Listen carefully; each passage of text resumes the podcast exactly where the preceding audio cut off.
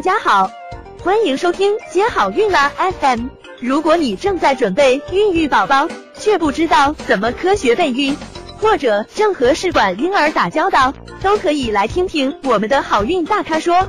大咖说什么？说说怎么轻松接好运。那乙肝病毒，嗯，与妊娠的关系，首先它可能对妊娠结局有一定的影响。可能会引起流产、早产的增加，但是一般来说，它是不会影响胎儿的生长发育的。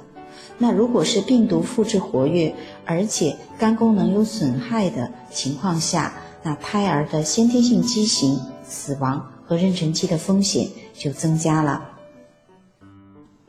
那么怀孕对乙肝病毒有没有什么影响呢？